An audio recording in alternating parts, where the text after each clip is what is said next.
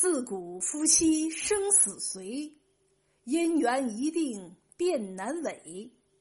张生屋下遗风韵，从此巧妆秦画眉。这首诗的大概意思是说，自古以来，婚姻都是天作之合，佳偶天成，有缘千里来相会，美满姻缘一线牵。这才留下一段张生画眉的风流韵事。这个张生何许人也？他就是西汉大臣张敞。出临汾城西行十多里，有一个刘村古镇。早在两千多年前，刘村还是个小村落，这里依山傍水，景色清幽。翠绿满山坡，溪水绕村流，可谓是英杰荟萃，钟灵毓秀。这里我们就单表一段西汉时期夫妻恩爱、相敬如宾的故事。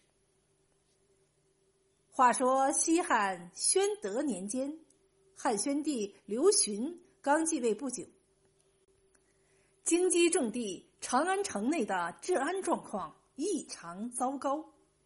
当时没有一台什么治安处罚条例，虽然也有管理办法，但却不能有效的维护社会秩序和公共安全，保障人民生活更是不到位。经常有盗匪案件发生，扰的是人心惶惶，这让即位不久的汉宣帝很不满意。这位汉宣帝是中国历史上唯一一位。在继位前受过牢狱之苦的皇帝，从出生到即位，既坎坷多难，又极富传奇色彩。他亲政后励精图治，很想有一番作为，所以亲自选拔京兆尹。京兆尹的相当于现在的北京市长，但令他失望的是，这几位都没能扭转局面。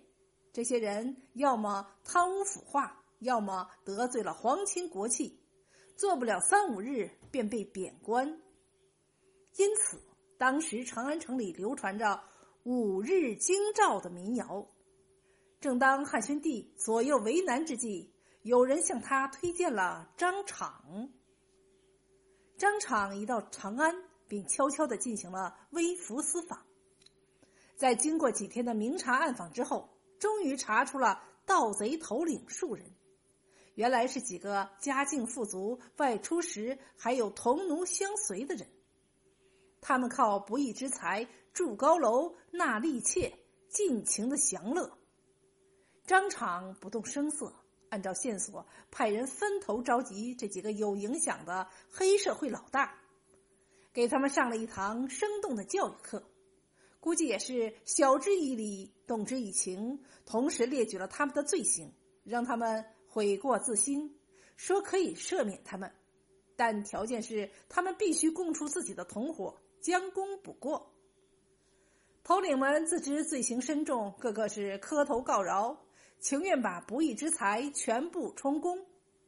除了做思想工作，张敞不知还用了什么绝招，反正最后是让那些老大背弃了江湖道义，出卖了他们生死与共的兄弟。张敞立即组织人马出击，一下子捕捉了数百名盗贼。这次行动使京城的黑社会势力遭到了毁灭性的打击，社会治安立马好转。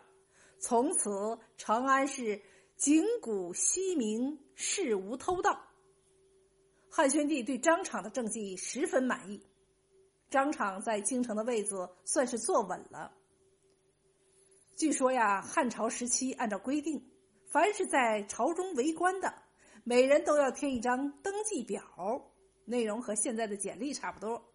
除了登记姓名、性别、民族、出生年月、文化程度、政治面貌之外，还有一个栏目叫特长爱好。在这一栏里，一般人填写的是擅长交际、长于写作、爱好书法，或者是精通三门外语等等。虽然很多人都爱好美女、金钱和权力，但都心知肚明，没人敢写。如果他在这一栏写上爱好美女，那他官儿还想不想当了？张敞拿到登记表后，想都没想，随即在这一栏里写上了爱好画眉。张敞填好登记表后，交了上去。管登记的人也不认真审阅，直接存到了档案袋里。张敞处置了小偷强盗后，开始惩办那些胡作非为的公子王孙。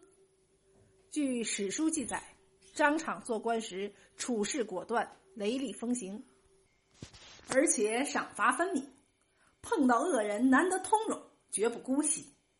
每当上朝之时，张敞总是侃侃而谈。在皇帝和大臣眼里，张敞属于那种有能力的人物。他的做法招致了一些人的妒忌，又由于得罪了皇亲国戚、高官显贵，于是他们就上书皇帝，告张敞风流轻浮，说张京兆描的眉妩媚的很，他每日热衷于和夫人打情骂俏，哪像个高级领导干部呀？